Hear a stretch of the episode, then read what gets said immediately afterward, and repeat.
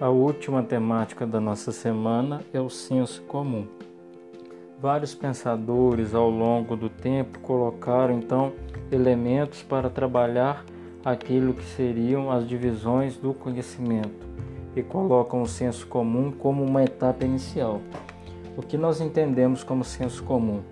O senso comum é uma espécie de conhecimento empírico, vamos dizer empírico, empírico porque ele é analisado a partir de certas situações, mas é um conhecimento muito pessoal. É um conhecimento que não tem uma crítica.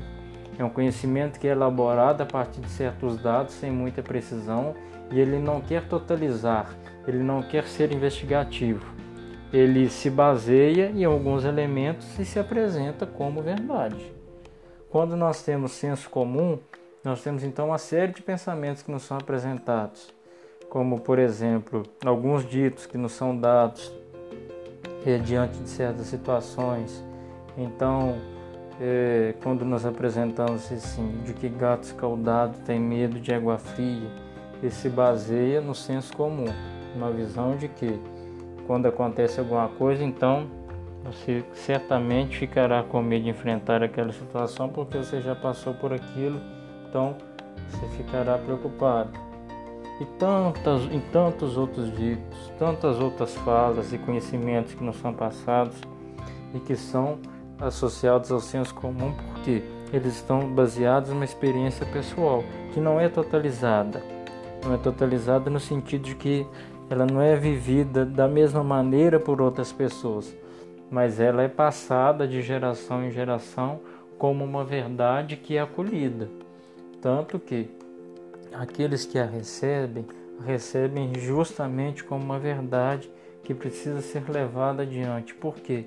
Aquela pessoa que passou essa verdade vivenciou aquilo e por isso o que ela disse é verdade. É verdade porque ela é uma autoridade dentro da casa, é verdade porque ela é uma pessoa vivida. Então, isso é aceito então como um caráter de é, identificação, um caráter de norteamento. O que é importante nós entendemos é que, quando nós falamos de senso comum, nós falamos então de conhecimento que é simples. Mas será que esse conhecimento simples ele não é digno de verdade?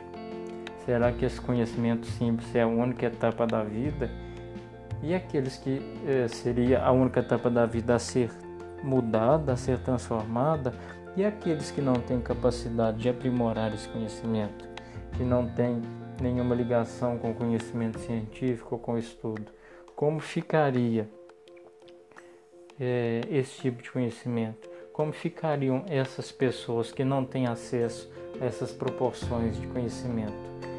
E nós podemos falar de uma ascensão, então nós vamos falar que as pessoas que são mais instruídas, elas têm mais capacidade de chegar próximo da verdade, e por isso são mais éticas, são mais sinceras, são mais verdadeiras e usam seu conhecimento realmente para buscar o bem. Uma série de reflexões podem ser feitas, mas é importante aqui o que o texto coloca, até uma citação do Gramsci, falando que dentro do senso comum existe o bom senso. O que é o bom senso quando nós falamos de senso comum? O bom senso é o núcleo sadio do senso comum como nos apresenta aqui a professora Maria Ruda Aranha, porque nós não podemos depreciar o senso comum. O senso comum ele parte de certos princípios que não podem ser deixados de lado. E ele não é menos verdade. Ele só é algo que dentro desse senso comum precisa passar então para esse bom senso. O que é o bom senso?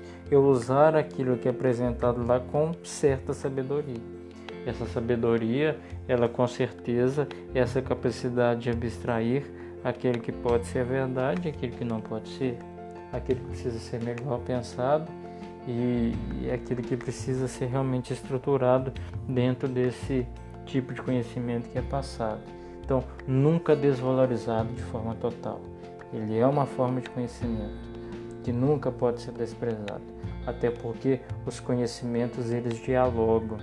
Pode ser que do senso comum saiam coisas que serão levadas e que com certeza hoje o nosso, o nosso estudo fala muito disso, traz muito isso, aquilo que é apresentado, que pode parecer simples, pode trazer uma série de situações, de reflexões que podem ajudar tantas pessoas, independente do campo de conhecimento que nós estamos falando, seja ele histórico, seja ele antropológico, científico, medicinal, haja visto os estudos que são realizados a partir do saber popular com o tratamento de plantas, de chás.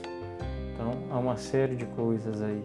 Quando nós falamos de história, a história que é contada, por exemplo, nos quilombos, a história que é vivenciada nos ternos de congado, nas comunidades simples e que trazem uma série de elementos que muito contribuem para o pensamento histórico em si. Então, senso comum a partir de uma visão que, que dê mais amplitude, que não o considere como negativo, mas considere como uma fonte de conhecimento.